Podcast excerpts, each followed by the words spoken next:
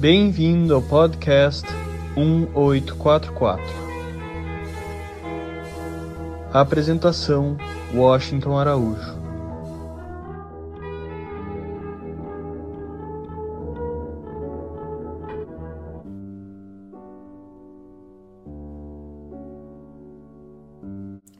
Enoque Olinga. Enoque Olinga foi uma das estrelas mais brilhantes no céu da servitude divina que tive o prazer de conhecer, encontrar, abraçar e aprender. Enoque Olinga nasceu em 24 de junho de 1926, na aldeia de Abango, em Uganda, na África. Ele foi o segundo filho de Samusan Okadakina e Essesa Ivamitai, do condado de Sorote, em Uganda. Seus pais eram cristãos devotos e membros da Igreja Anglicana Nativa da Uganda.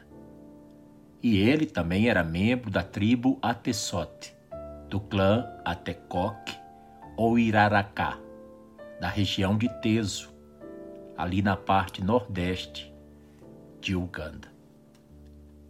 Em 1927, a família de Enoque Olinga mudou-se para a aldeia de Tilink, onde ele recebeu sua escolaridade básica, e na cidade vizinha de Nigora. Mais tarde, ele veio a cursar o ensino médio em Mibale. Em 1941, Enoque se juntou ao Corpo de Educação do Exército Britânico e foi para Nairobi, no Quênia. Mais tarde, foi transferido para o Corpo de Infantaria do Leste Africano, no Sudeste Asiático, visitando assim a Birmânia, Bangladesh, que na época era o Paquistão Oriental, visitando também o Ceilão e a Índia. Com a idade de 20 anos, ele retornou a Uganda e se juntou ao Departamento de Relações Públicas e Bem-Estar do governo, ficando lotado em Sorote e Mibale. Enoque Olinga escreveu dois livros em Atesote, sua língua nativa, que ajudou o Departamento de Educação Governamental no distrito de Teso. Por volta de 1950, ele se mudou para Kampala, a capital de Uganda. Enoque Olinga agora estava casado, com filhos, estava desenvolvendo também problemas pessoais e bastante desiludido com a vida. O serviço governamental que o empregava, apesar de seu longo histórico de serviço e de suas destacadas capacidades, o dispensou por motivo do seu alcoolismo.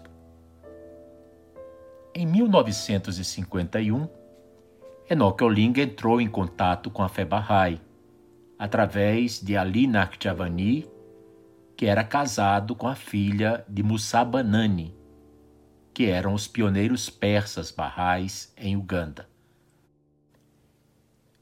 E ao se registrar quando se declarou Bahá'í, ele abandonou completamente o uso de álcool. No entanto, isso já era tarde demais para preservar sua carreira no governo. Enoque Olinga foi o terceiro ugandense e o primeiro da tribo Teso a declarar sua crença em Bahá'u'lláh. Ele havia se tornado um amigo próximo de Ali Naqshbandi e regularmente participava das reuniões barrais na casa dos Banani, no número 3 da Rua Quitante.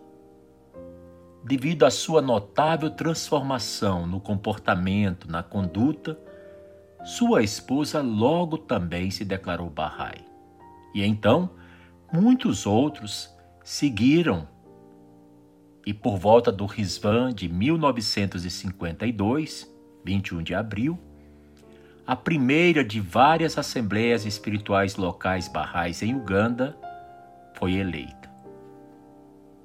Pouco depois, Enoque Olinga regressava à sua aldeia natal de Tiling para espalhar as boas novas trazidas por Bahá'u'lláh. Em poucas semanas, começaram as declarações em massa. A primeira trombeta de entrada em tropas, prevista por Abdul-Bahá, estava soando no continente africano.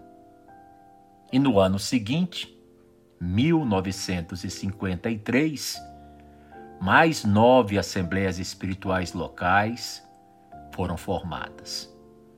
Naquele ano de 1953, a primeira das quatro conferências intercontinentais barrais se realizou em Kampala, entre os dias 12 a 18 de fevereiro. E o amado guardião Shoghi Effendi saudou a conferência com um coração alegre, aquele grande número de novos crentes. Logo no ano seguinte, Enoque Olinga respondeu ao apelo para que os pioneiros abrissem novos territórios e se tornassem cavaleiros de Bahá'u'lláh. Ele também foi eleito para compor a Assembleia Espiritual Nacional dos Barrais do Noroeste da África. Nesse ano, Enoque fez uma jornada precária e terrestre para o que então era conhecido como Camarões, tornando-se o primeiro a abrir aquele país para a causa de Deus. E lá ocupou esse posto pioneiro ao longo de dez anos. Um dos maiores crentes que encontrou a fé através do trabalho de ensino de Enoque Olinga foi David Tani, o primeiro crente em toda a província de Camarões. Ele próprio mais tarde tornaria um cavaleiro de Barrolá para a Togolândia francesa. A descrição muitas vezes teve que ser usada ao ensinar e fazer planos de viagens de ensino, a fim de evitar o despertar das suspeitas das autoridades governamentais locais, pois pessoas de diversas origens e ancestralidades eram frequentemente acusadas de fazerem atividades secretas. Foi durante esse período que Enoque Olinga escreveu sua primeira carta ao amado guardião Shoghi Effendi. Nela, descreveu o resultado do trabalho docente e pediu que lhe fosse permitido continuar em seu posto pioneiro. Em 1956, Enoque foi eleito presidente da recém-formada Assembleia Espiritual Nacional do Noroeste da África, com sede em Tunis. No espaço de três anos, 29 dos 33 territórios virgens foram abertos à fé.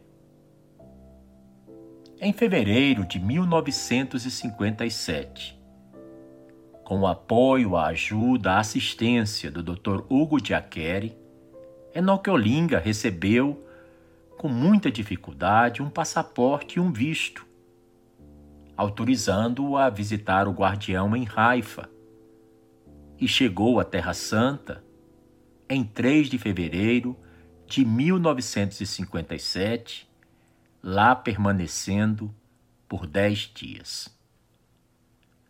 O amor derramado sobre ele por Shoghi Effendi o afetaria pelo resto de sua vida.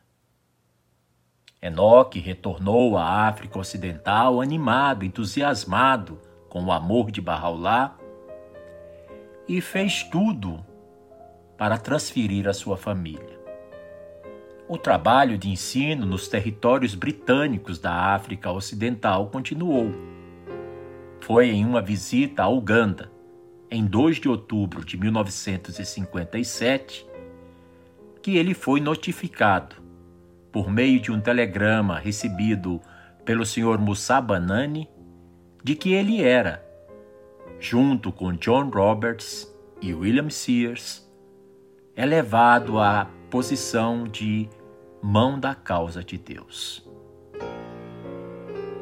Um mês depois, Enoque Olinga recebeu a notícia do falecimento do guardião Shoghi Effendi. Enoque não pôde comparecer ao funeral de Shoghi Effendi em Londres, mas pôde comparecer e estar presente no primeiro conclave das Mãos da Causa de Deus em Bardi, realizado no dia 18 de novembro de 1957.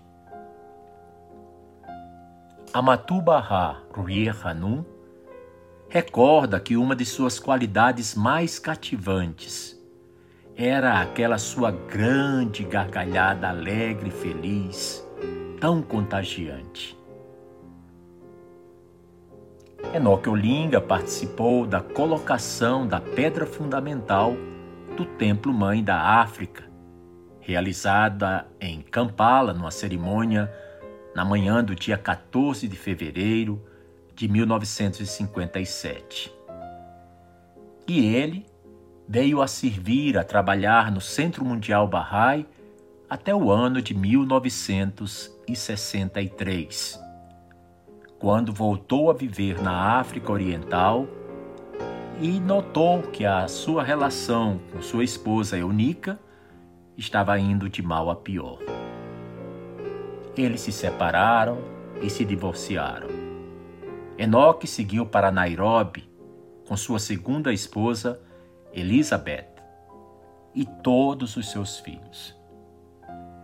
Eles enfrentaram inúmeras dificuldades durante os dias sombrios que se seguiram após o passamento do guardião Shoghi Effendi em Londres.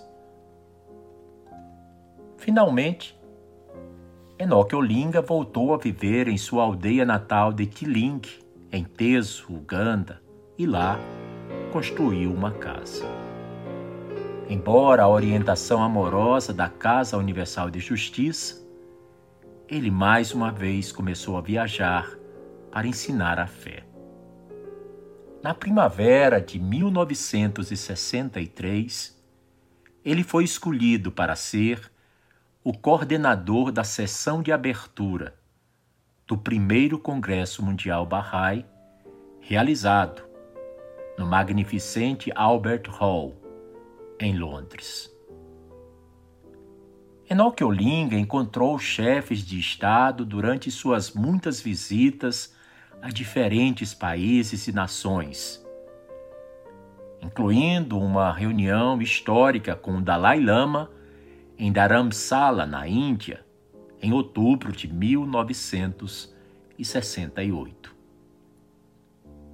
Durante seus muitos anos de serviço, muitas vezes acompanhado por sua esposa Elizabeth, ele viajou, entusiasmou e estimulou os barrais e reuniu-se com grandes e altas autoridades em vários países. Ele costumava trazer a fé antes do público e da mídia.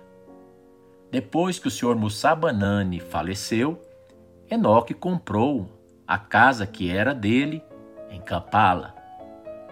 Viagens adicionais após 1968 foram inúmeras, extensas, o que incluíam uma turnê pelo Alto Oeste da África em 1969 e mais tarde, naquele mesmo ano, a América do Sul, a América Central, passando pelos Estados Unidos da América e depois pelas ilhas Salomão e o Japão.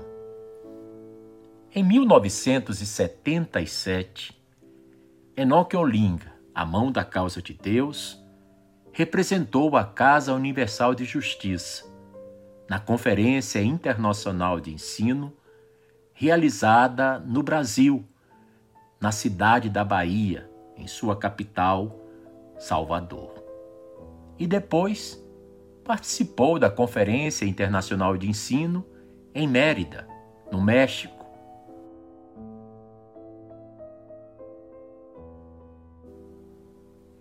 Enoque Olinga retornou a Uganda no mesmo ano de 1977, para ajudar a proteger e preservar a comunidade Bahá'í durante a guerra civil que enfermava o país ugandense. Em setembro de 1977, a fé Bahá'í foi banida em Uganda pelo novo governo ditatorial liderado por Idi Amin Dada. Todas as instituições administrativas barrais tiveram que ser fechadas. Em março daquele mesmo ano, Enoque Olinga sofreu um terrível acidente automobilístico quando seu carro foi atropelado e derrubado ao lado de uma colina por um transporte de tropas militares. E depois ele foi roubado pelos soldados e lá deixado ferido para morrer. Enoque comentaria que se não fosse por Bahá'u'lláh, ele teria morrido naquele acidente. Dois dias depois do acidente, seu filho Badi foi sequestrado por soldados. Enoque providenciou então que sua esposa e a sua filha mais nova, Taherê, regressassem para a cidade de Tiling. O trem que viajaram foi atingido por saravadas de balas várias vezes, causando muitos óbitos. No entanto, eles não foram feridos.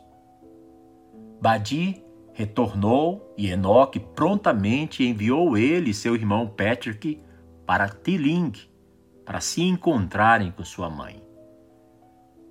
Ele estava muito fraco para fazer a viagem por causa do acidente automobilístico. E Kampala continuava sendo fortemente bombardeada. Enoque então foi persuadido a buscar refúgio na propriedade do templo Bahá'í. Lá ele chegou caminhando, a pé, com extrema dor, lutando contra as multidões de pessoas que àquela altura tentavam se evadir, fugir da cidade de Kampala. Naquela noite, uma batalha feroz de artilharia se espalhou pelo templo e em suas vizinhanças. E Enoque Olinga passou aquela noite imerso em orações. No dia seguinte, o templo continuava ainda de pé, sem ter sofrido danos. Enoque decidiu logo regressar para sua casa, acreditando que estava sendo saqueada. Ele foi acusado de ser um dos homens de Idi Amin Dada, mas de alguma forma conseguiu convencer aqueles meliantes do contrário. Enoque Olinga retornou então ao templo e continuou ajudando em sua proteção. Gradualmente as condições melhoraram e a Casa Universal de Justiça conseguiu nomear um corpo administrativo Bahá'í interino para reorganizar as atividades e gerenciar as propriedades barrais. Enoque Olinga passou seus dias trabalhando no templo Bahá'í e ajudando o comitê administrativo. Ele retornou à sua casa em Kampala e sua família então se reuniu a ele naquela casa. Era domingo. 16 de setembro de 1979. O exato aniversário de uma das filhas de Enoque Olinga e que havia sido planejado para ser um dia de reunião de família. Alguns nem conseguiram chegar a tempo. Depois das oito horas da noite, na hora local de Kampala, cinco soldados, adentraram na casa de Enoque. Enquanto um ficava de guarda no portão da casa, os outros assassinaram Enoque Olinga assassinaram sua esposa e assassinaram três dos seus cinco filhos. Trilhas de sangue foram da cozinha até os fundos da casa. Uma das crianças foi ferida e grosseiramente enfaixada antes de a família ser executada.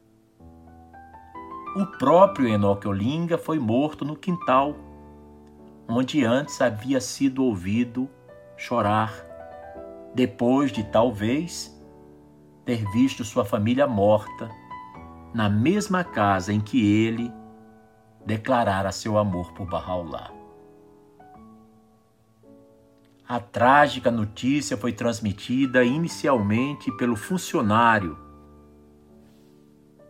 para um membro da administração nacional Bahá'í. E depois, essa notícia fatídica foi levada a uma pioneira de 79 anos de idade, Claire Gunk, que imediatamente fez uma chamada interurbana internacional.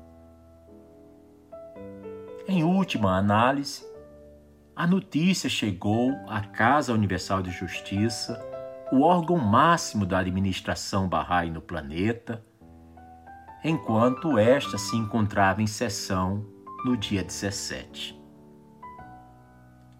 Todos os mortos foram enterrados no cemitério Bahá'í no terreno adjacente da Casa de Adoração Bahá'í de Uganda. Isso no dia 25, enquanto continuava no país o terrorismo e a guerra civil. O funeral da família Olinga reuniu centenas de barrais que conseguiram fazer a viagem e também vários membros do governo de Uganda.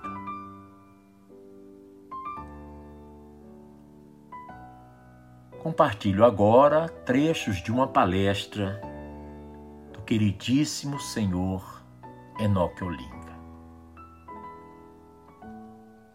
Ele disse, abre aspas, o amado guardião disse que existem muitas pessoas no mundo que são simpatizantes da fé mas não são barrais. Porque um barrai é aquele que diz acreditar na manifestação de Deus Bahá'u'lláh, e isso faz toda a diferença.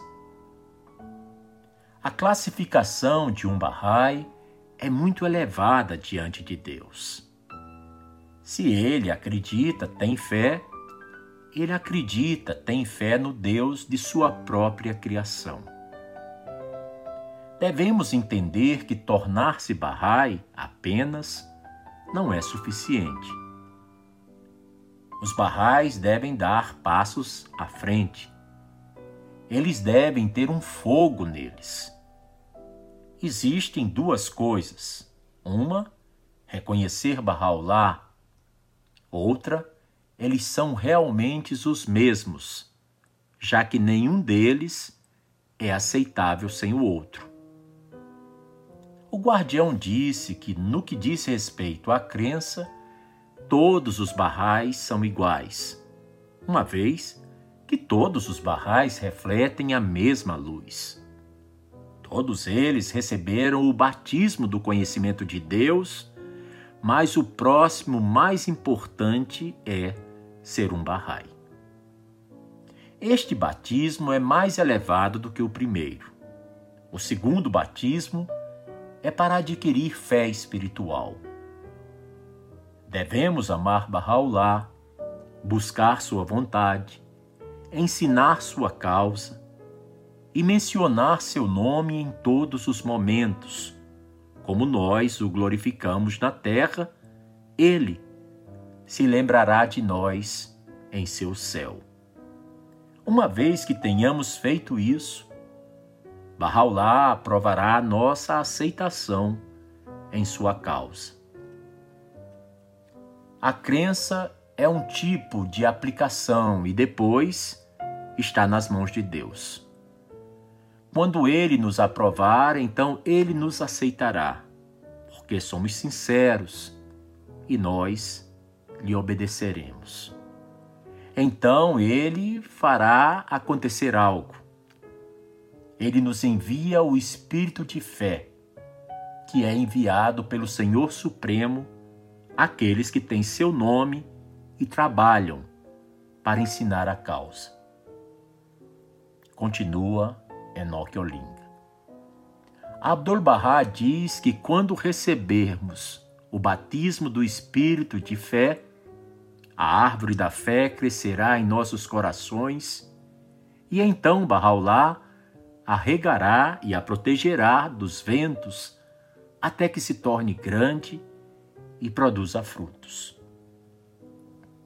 Um dia, o amado guardião explicou este ponto e disse como o coração pode ser purificado. Saiba que o fogo tem duas funções: tem calor e luz. Para unir as duas peças e se tornarem uma só. O amor de Deus é como o fogo, e de fato é o verdadeiro fogo. O que temos é a sombra do fogo. O sol não é o verdadeiro sol. Portanto, devemos adquirir o amor de Bahá'u'lláh, pois ele nos ama muito e quando Bahá'u'lláh nos aprova e vê que estamos felizes com sua vontade, então ele nos eleva a uma posição ainda mais alta. Então o Espírito Divino, que está suspenso no céu, e olha para os diferentes corações do mundo, decide que alguns corações não são bons e puros. Então, Deus desce aos corações puros, onde o fogo do amor de Deus está ardendo. A Casa Universal de Justiça está orando para que os amigos possam ascender com o progresso espiritual Bahá'u'lláh nos ajudará a todos a servi-lo.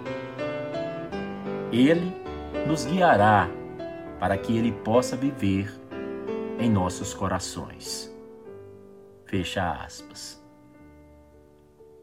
Essas palavras agora lidas são palavras extraídas de uma palestra do querido senhor Enoque Olinga.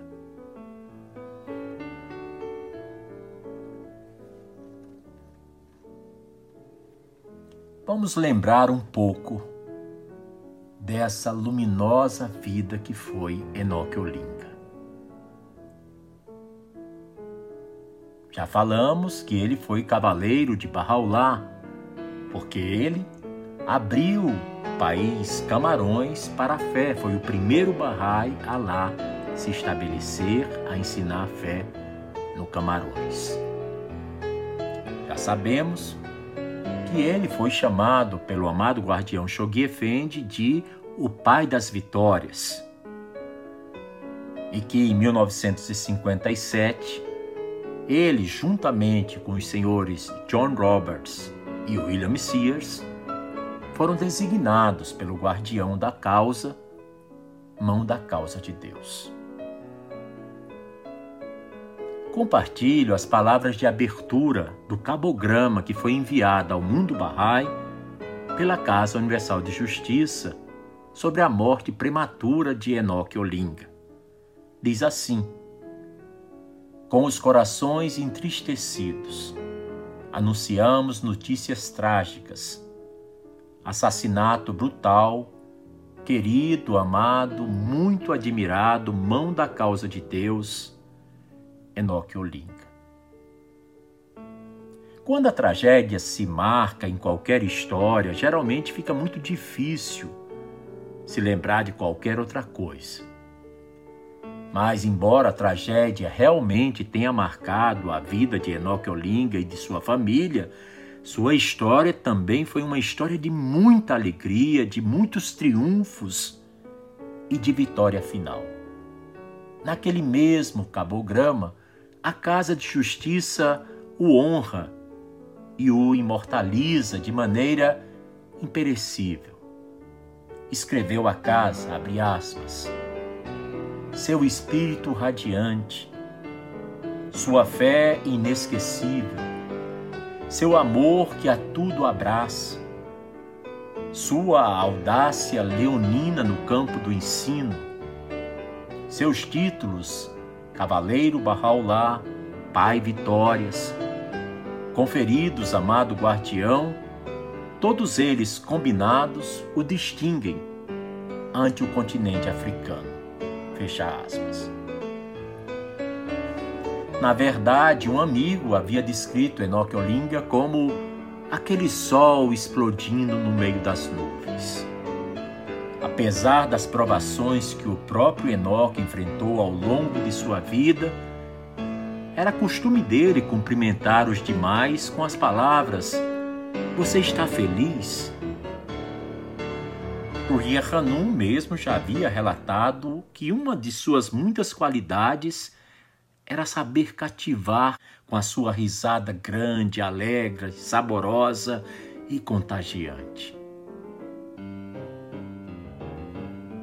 Ainda sobre o trágico, fatídico assassinato de Enoque Olinga, sua esposa e três de seus filhos, compartilho agora um brevíssimo relato de uma testemunha ocular daquele momento tão triste.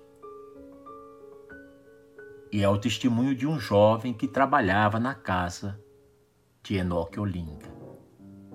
Ele escreveu: Por volta das oito e meia da manhã, ouvi alguém sacudindo o portão da casa e olhando pela janela, vi cinco homens armados caminhando em direção à porta dos fundos que dava para a cozinha. Eles gritavam: Abram! e batiam na porta. Leni, filho de Olinga, abriu a porta e ouviu um som de tiros. Eu fugi por cima da cerca para me esconder nos arbustos do vizinho e lá permaneci aterrorizado durante toda a noite. O jovem continuou descrevendo o que viu quando se aventurou de volta para casa, já ao amanhecer. Enoque e muitos membros de sua família haviam sido mortos.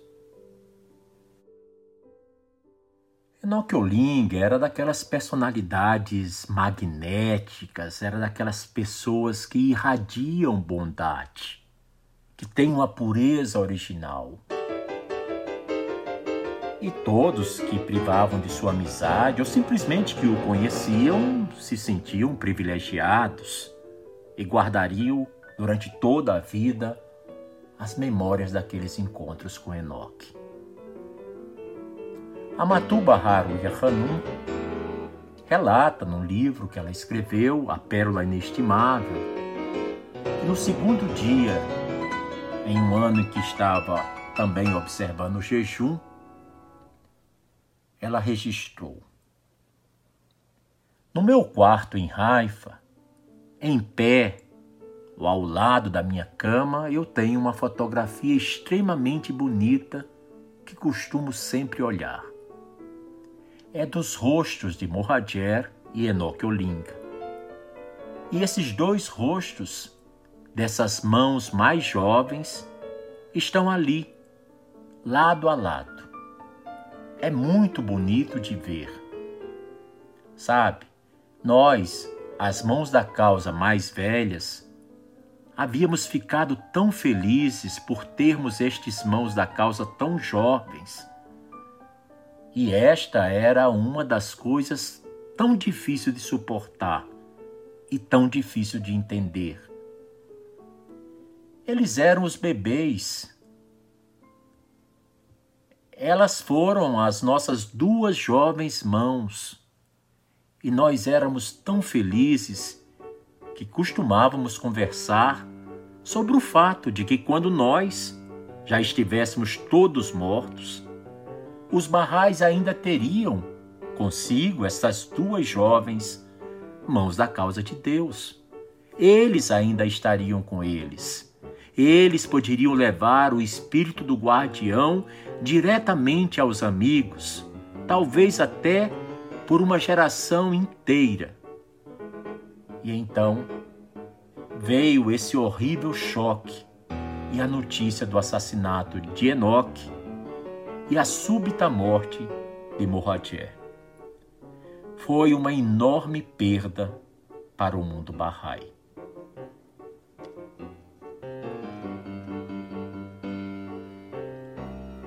Rui Hanum, além de mão da causa de Deus, de ter sido esposa do amado guardião Shoghi Effendi, foi também uma talentosa escritora e uma poeta. E ela escreveu um comovente poema logo após o assassinato brutal de Enoque Olinga. Era uma forma que ela buscava para abarcar a dor e a devastação que estava sendo sentida em todo o mundo Bahá'í. Hanun escreveu: A luz do sol é negra. A luz do sol é negra, qual asa de corvo, que cobriu meu sol ao meio-dia. Na minha boca está o sal das lágrimas. Não consigo engolir tanto sal. O sangue que é tão lindo, o sangue que é tão puro. Por que as pessoas deixaram o sangue correr na rua? Tanto tempo demorou para fazer este homem, nobre e bom, sua mente e sua alma, expandidos assim como a luz do sol ao meio-dia. Porque vocês o mataram? Vocês estão satisfeitos com esse triste fato, este mutilamento de ossos e de carne? Vocês não pensaram que seu feito no escuro era uma luz brilhante? Tudo está palpitando, pulsante e latejante. Não existe resposta e a luz do sol é negra. Siga, Enoque, siga Siga para Mussá Banani na colina. Siga para o seu mestre. Siga para o seu guardião. Siga para o reino da luz. Mas não pergunte de nós nem do seu povo que cometeram um pecado tão grande e escuro o suficiente para apagar o sol do meio-dia.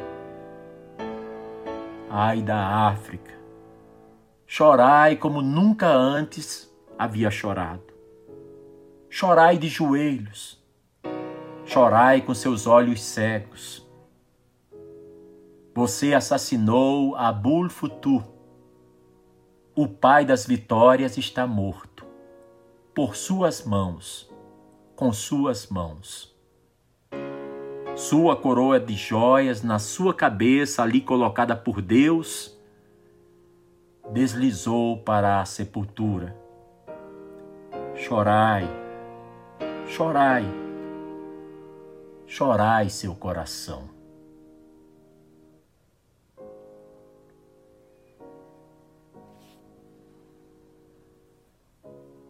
Em 24 de setembro de 1979, Enoque Olinga, imortalizado por seu espírito radiante, sua fé inabalável, seu amor que a tudo abarca e sua audácia leonina, foi sepultado perto da casa de adoração Bahá'í de Kampala, bem próximo ao local onde Musa Banani, seu companheiro mão da causa de Deus, encontra-se enterrado.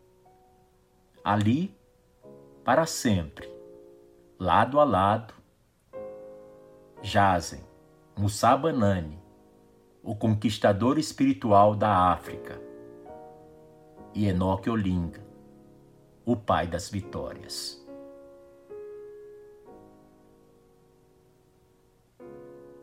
Caríssimos ouvintes do podcast 1844.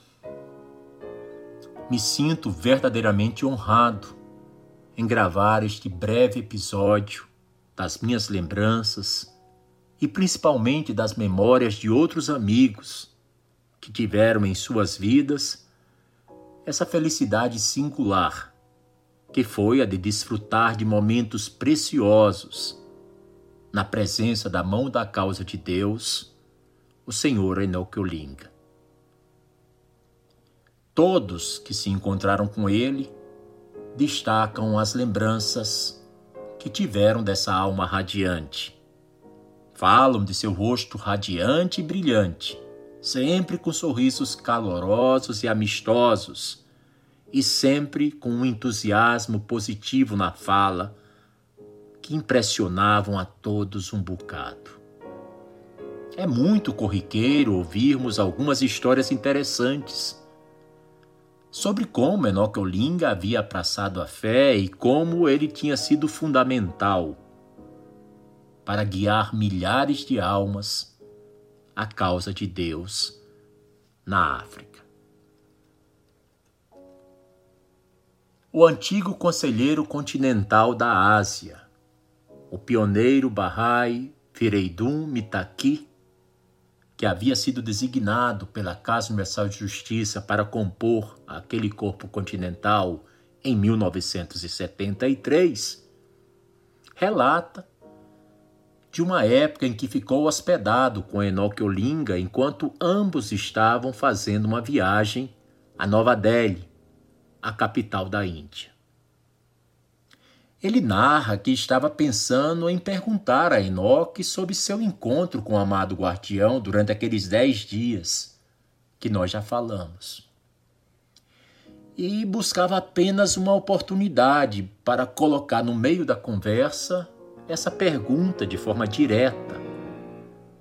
Surpreendentemente, parece que Enoque Olinga havia lido a mente do senhor Mitaki pois assim do nada começou então a falar sobre o amor e o brilho que emanava do amado guardião Shoghi Effendi. O senhor Olinga continuava relatando que o guardião sempre havia falado com grande segurança sobre as vitórias que os amigos haveriam de conquistar através de seus futuros serviços à causa de Deus. E quando ele começou a falar sobre o súbito passamento, o falecimento do amado guardião durante a metade da Cruzada Mundial de dez anos, lágrimas abundantes rolavam pelas faces de Enoque Olinda. Ele disse então ao senhor Mitaki que o mundo Bahá'í de repente havia sentido a grande perda de seu único guardião. E isso havia sido de fato uma perda verdadeiramente irreparável. Após a morte de Shoghi Effendi, todas as mãos da causa de Deus se reuniram na Terra Santa para consultar sobre o que estava por vir e para consolar, confortar, tranquilizar os barrais que permanecessem firmes e unidos em torno do convênio de Deus, até que eles tomassem conhecimento de uma orientação das mãos da causa de Deus. E logo que a orientação foi encontrada, foi imediatamente comunicada à comunidade mundial Bahá'í. Aquela mensagem afirmava que não haveria outro guardião e que a Casa Universal de Justiça seria eleita dali a seis anos, em 1963. E que a Casa de Justiça seria a instituição que iria liderar e administrar os assuntos da fé em todo o planeta. Durante esses seis anos, as mãos da causa de Deus atuaram como os custódios da fé, guiando, inspirando e protegendo a comunidade mundial Bahá'í. naqueles tempos, os rompedores do convênio tentavam por todas as formas envenenar e confundir as mentes dos crentes. Mas tudo foi em vão. O senhor Fereidum Itaqui lembrou então de uma reunião em 1961 acontecida em Teherã, capital da Pérsia, quando viu a fala da mão da causa de Deus, o senhor Jalal Hazé, e ele estava dizendo aos crentes que as tentativas dos que romperam o convênio a fim de causar desunião na fé haviam fracassado e haviam sido completamente em vão, que a unidade da comunidade Bahá'í tinha sido completamente preservada. Naquela ocasião, o senhor Jalal Hazé mencionou que quando Charles Mason Remy afirmou ser ele o próximo guardião, que aquela declaração inusitada havia tomado de surpresa todo crente sincero e devoto, e que o senhor Enoque Olinga havia dito. Como é que ele pode ser o próximo guardião? Ele não é um Axã, descendente de Bahá'u'lláh, ele não sabe árabe e persa para ler os escritos de Bahá'u'lláh e explicar os seus profundos significados. Outra memorável ocasião que o Sr. Mitaki compartilhou ocorreu de um encontro dele com o Sr. Enoch Olinga em janeiro de 1971, em Singapura, por ocasião da Conferência Oceânica do Mar do Sul da China, que ocorreu também naquele janeiro de 1971. O Sr. Enoch Oling e o Sr. Collis Featherstone foram as duas mãos da causa de Deus a estarem presentes naquela conferência histórica. O Sr. Olinga foi o representante oficial do órgão supremo nesta conferência, o representante, o que trazia a mensagem, o que falaria em nome da Casa Universal de Justiça. O aparecimento oficial do Sr. Olinga e do Sr. Featherstone se deu na festa de unidade que havia sido organizada na noite de quinta-feira, 31 de dezembro de 1970, no Salão Cultural de Singapura. Essa festa de unidade gerara imenso entusiasmo entre os amigos, e no dia seguinte, a conferência teria início oficialmente no Victoria Memorial Hall, que havia sido o mesmo local onde, em 1958, havia se realizado a Conferência Intercontinental naquele país. Pois bem, todos os barrais estavam lá reunidos no salão e aguardavam ansiosamente o início da conferência. A atmosfera, o clima era simplesmente eletrizante, com a reunião de centenas de crentes de tantos países, de tantas regiões, de tantas cidades e comunidades. Enquanto aguardavam a entrada do Sr. Enoque Olinga no salão de conferências, vários amigos haviam sido orientados a fazerem uma fila na entrada do salão a fim de poder cumprimentá-lo. O senhor Fereidum Mitaki conta que foi um desses que tivera a sorte de entrar na fila e ser um daqueles que poderia cumprimentar e dar as boas-vindas ao senhor Enoque Olinga. Tempos depois, o senhor Mitaki escreveria quando ele apertou minha mão, eu senti uma corrente de energia percorrer meu corpo. Senti-me tão vitalizado por aquele único toque. E no início, havia pensado que era uma mera ilusão ter sentido essa espécie de energia me inundando tão logo ele havia tocado minhas mãos. Mas mais tarde, alguns outros amigos compartilharam comigo essa mesmíssima experiência. E o senhor Mitaki lembrou do tom de voz caloroso, amistoso, amoroso do senhor Enoque Olinga enquanto apertava sua mão, lhe perguntando: Como é que você está? Naqueles dias, o senhor Olinga fez muitas palestras durante a conferência. E cada uma dessas palestras ele iniciava com a frase: Vocês estão felizes? E todos ecoavam a resposta: Sim. Ele voltava a perguntar: Realmente estão felizes? Vocês estão verdadeiramente jubilosos? A audiência, então, em uníssono, lhe respondia: Sim! Então o senhor Enocolinga dizia: Queridos amigos, este é o dia da felicidade suprema.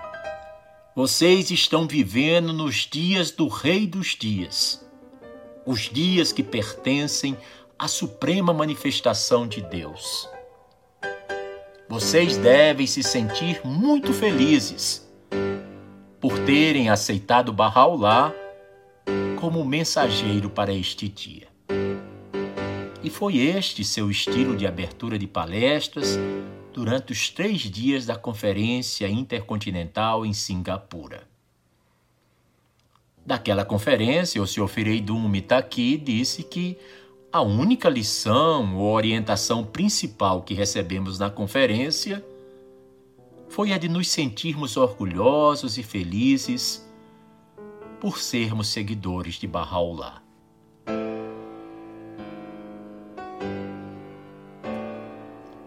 É fato que durante a conferência circularam várias mensagens e orientações que haviam sido trazidas pelo Sr. Olinga.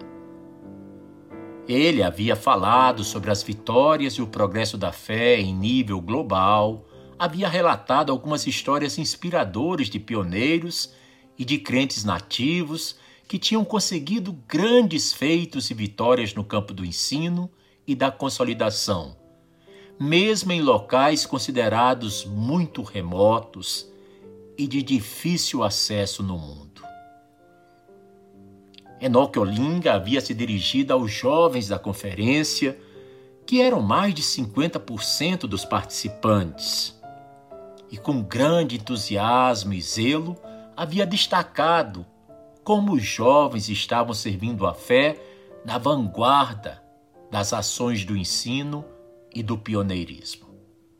Então, Enoque Olinga exortava os jovens a pensarem sobre seu futuro em relação aos seus muitos serviços que ainda teriam a bênção de poderem prestar à causa de Deus. Ele dizia, por exemplo, ao longo de sua educação e na preparação para que vocês venham a escolher suas futuras ocupações e profissões, vocês bem poderiam pensar onde é que seriam mais necessários para servirem a fé de uma forma prática e efetiva, naqueles postos de pioneirismo que há tanto estavam suplicando pela chegada de pioneiros. E assim foi feito um apelo ao pioneirismo nacional, continental e internacional e que teve uma resposta avassaladora Tão grande foi o número de pessoas que se levantaram durante a conferência para servirem como pioneiros de Bahá'u'lláh. Daqueles dias, um amigo pioneiro do Laos relatou que tinha sido convidado para se reunir com o Sr. Enoch Oling, uma reunião particular, privada, em um café próximo ao hotel onde ele estava hospedado, isso durante os dias da conferência. E esse amigo havia dito que tinha se sentido um pouco tenso por ter que se sentar com a mão da causa de Deus.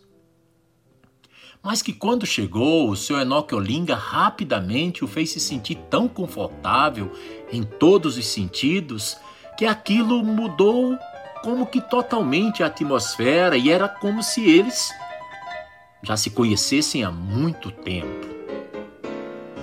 É que o senhor Enoque Olinga era tão amigável e tão humilde conversando com ele que ele se sentia como se ele fosse aquele amigo há muito tempo perdido e que tinha realmente agora sido encontrado novamente.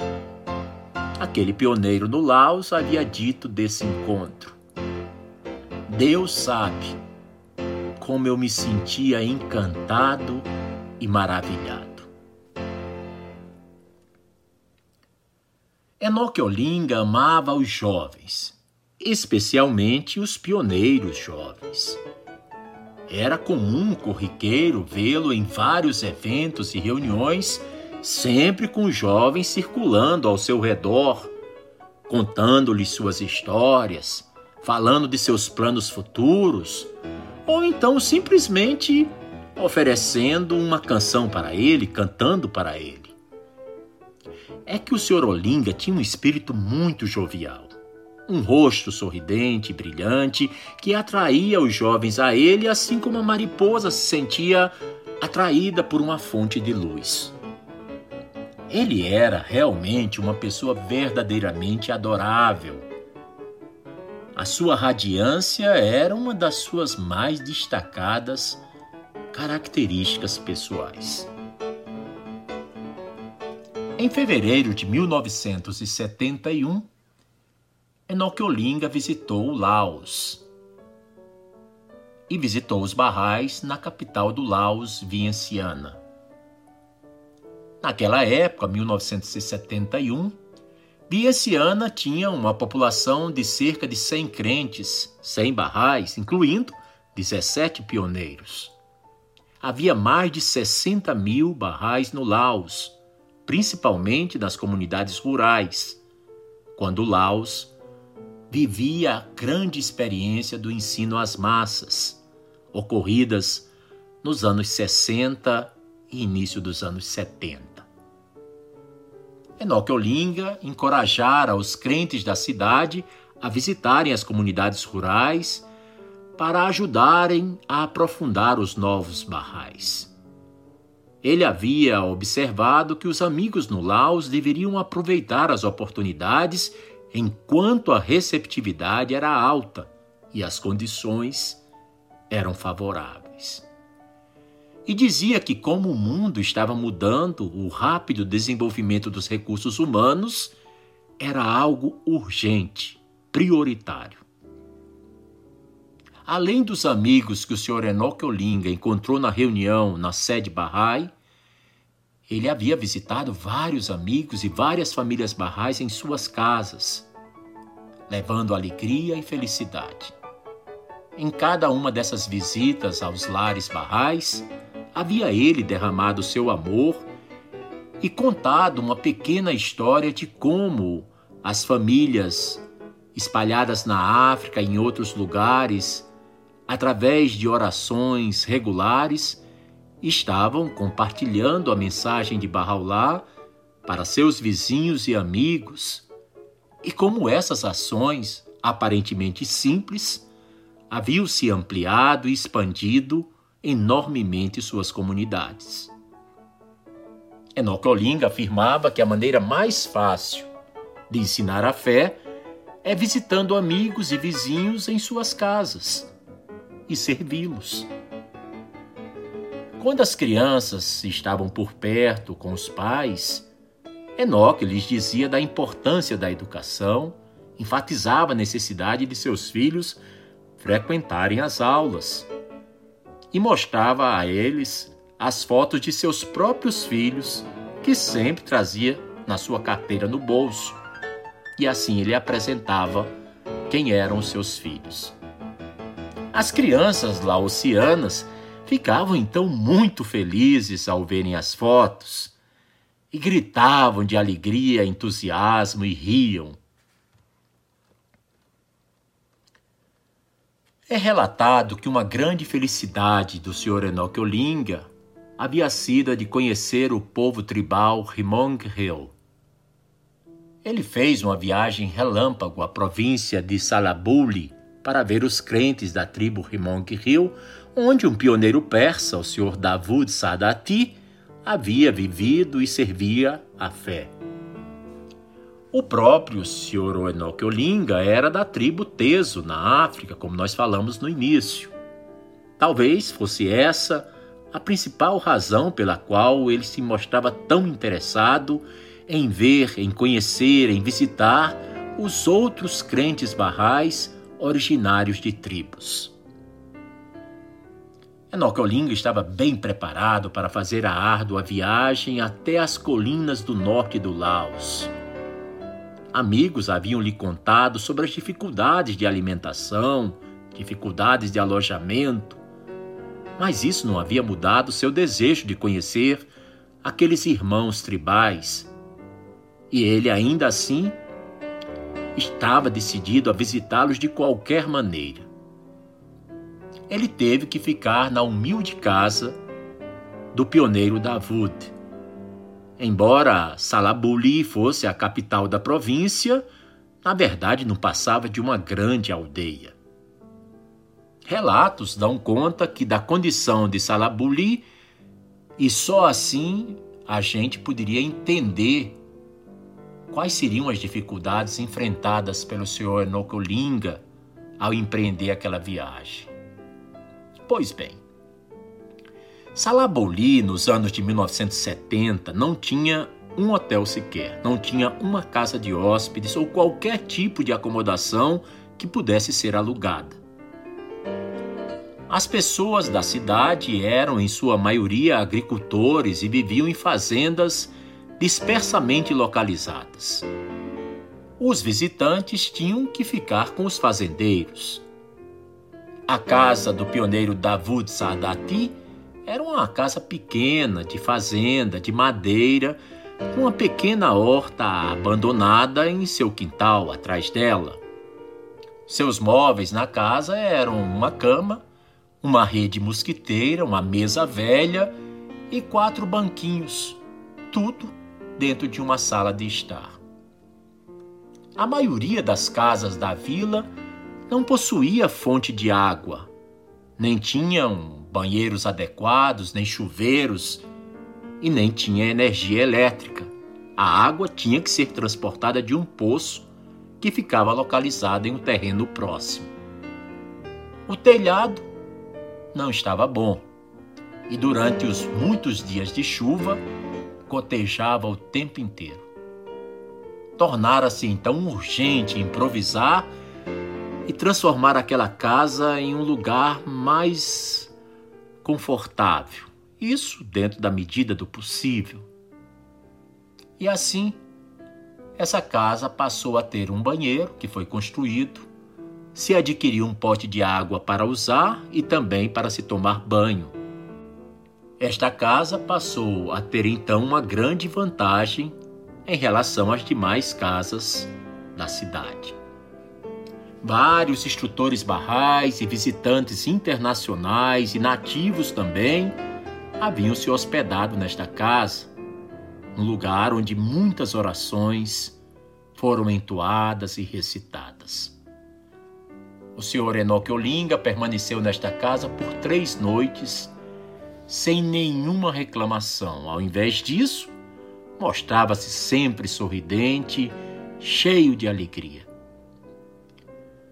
E foi apenas 20 horas antes que os amigos tribais receberam a notícia da visita do senhor Enoque Olinga.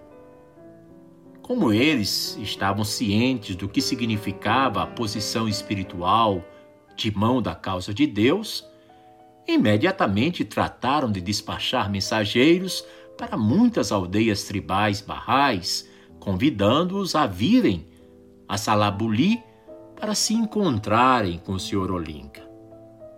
Alguns tiveram que caminhar por horas para chegar ao local do evento. Finalmente, muitos amigos tribais e alguns não tribais puderam se reunir com o Sr. Enoque Olinga. Eles traziam consigo arroz, carne, legumes, frutas e bolos de arroz caseiros. O Sr. Olinga abraçara e cumprimentara a cada um e a todos com sorrisos de alegria, fossem homens, mulheres ou crianças. Suas palestras tiveram que ser traduzidas primeiro para o idioma laosiano e depois para o dialeto Hmong, para que todos ali pudessem entender o que estava sendo comunicado. O Sr. Enocolinga falou com eles sobre o progresso e a universalidade da fé. Mencionou que em todos os lugares que ele ia, ele via que o povo tribal era de coração puro e trabalhador. Disse que sentia que os Remongues estavam entre os crentes mais dedicados e ativos e esperava que os barrais da tribo Rimong não descansassem em levar a causa de Deus à inteira população tribal. Os amigos escutavam, cantavam e dançavam em sua maneira nativa e tratavam de entreter e trazer felicidade ao seu visitante ilustre. Esse encontro de fevereiro de 1971 durou 50 horas e os participantes mal dormiram, pois as conversas e a presença do Sr. Enocolinga era como se os tivessem magnetizado. Eles não queriam se afastar dele. E o senhor Nocolinga também não queria dele se distanciar. Aquela multidão atraiu os vizinhos e os amigos maiores das comunidades que vieram e passaram também a circular pelo encontro, sempre curiosos para ver o que estava acontecendo. O senhor Enocolinga expressou apreço por seus dedicados serviços e assegurou-lhes a infalível assistência divina para coroar seus contínuos esforços. Depois que o senhor Enocolinga terminou de visitar o Laos e o Vietnã, em janeiro de 1971, ele permaneceu por alguns dias em Bangkok, na Tailândia, para descansar antes de seguir viagem para a Malásia, onde daria início uma nova rodada de encontros com comunidades e amigos. Enquanto ele descansava em Bangkok, o senhor Fereidum Mitaki contou também que havia sentido necessidade de voltar a se encontrar com o senhor Olinga para poder ouvir algumas das pequenas histórias que ele contava de suas visitas ao Laos e ao Vietnã e disse que havia sido um encontro muito edificante e muito alegre. Seu Mitaki contou uma história sobre o horror da guerra devastadora ocorrendo no Vietnã. Discorreu que quando estava dentro do avião, o Sr. Enoch Olinga ficou sentado ao lado de um general norte-americano.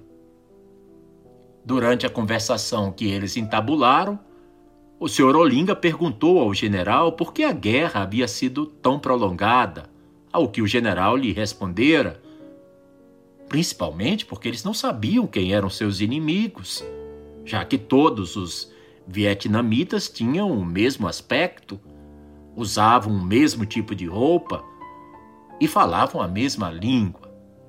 E assim, os inimigos pareciam estar em toda parte e até mesmo entre seus próprios amigos. Então, nessa altura da história, o Sr. Olinga perguntou se era o caso também no Laos. Ao que um pioneiro do Laos, que estava presente nessa reunião, respondeu: Segundo um oficial do exército no Laos, eles não desejam a paz porque isso não lhes é vantajoso. Eles gostariam que a guerra continuasse. Ao ouvir essa explicação tão incomum, o senhor Enocolinga explodiu em gargalhadas, altas o suficiente para abalar a sala e tudo que nela existia. Mesmo seus interlocutores ali presentes também não conseguiriam parar de rir. Em 1975, quando o senhor Enoque Olinga estava visitando os crentes no Irã, ele foi convidado a uma casa em Teherã, onde os pais dos três jovens que haviam sido mortos recentemente na ilha de Mindanao, no sul das Filipinas, haviam se reunido. Esses três jovens estavam entre os mais de 300 estudantes do Irã que estudavam e serviam a fé como pioneiros nas Filipinas. A Casa Universal de Justiça tinha anunciado ao mundo Bahá'í que esses três jovens haviam alcançado a condição espiritual de mártires na dispensação Bahá'í. Um dos amigos Barrais, que também fora um estudante pioneiro nas Filipinas e conhecera pessoalmente aqueles três jovens mártires, havia concluído seu curso e recentemente retornara ao Irã e agora estava também ali naquela reunião entre o senhor Enoque Olinga e os pais desses jovens mártires. Mais tarde, esse jovem contou os detalhes dessa reunião. Ele disse: Os pais dos jovens estavam soluçando. O senhor Olinga abraçou cada um dos pais com muito carinho e os consolou. Ele lhes disse que seus filhos estavam agora no céu, unidos a Deus. Que este martírio é o caminho mais próximo e mais rápido para alcançar a presença de Deus. Que esses pais deveriam se regozijar porque seus filhos estão felizes e se rejubilam porque gozam da proximidade de Deus e lhes perguntara: Será que existiria uma bênção maior do que essa? O senhor Olinga então os consolou e lhes assegurou das infinitas dádivas de Deus. Esse ato do senhor Enoque Olinga de se reunir para confortar, consolar os pais dos três jovens mártires é uma outra manifestação de seu coração extremamente terno, de seu amor e mansidão que tanto emanavam de seu caráter. Milhares de barrais em todo o mundo ficaram totalmente devastados quando souberam da morte prematura do Senhor Olinga. Naquele fatídico domingo, 16 de setembro de 1979.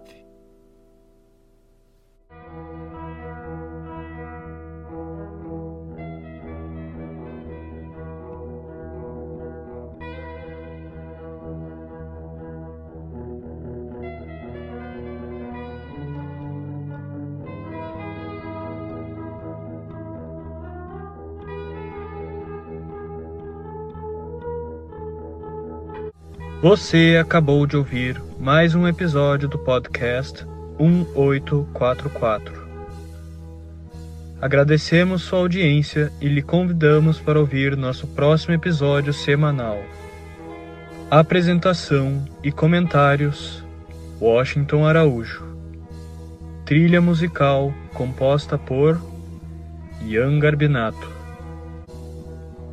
Vinhetas: Diogo Garbinato.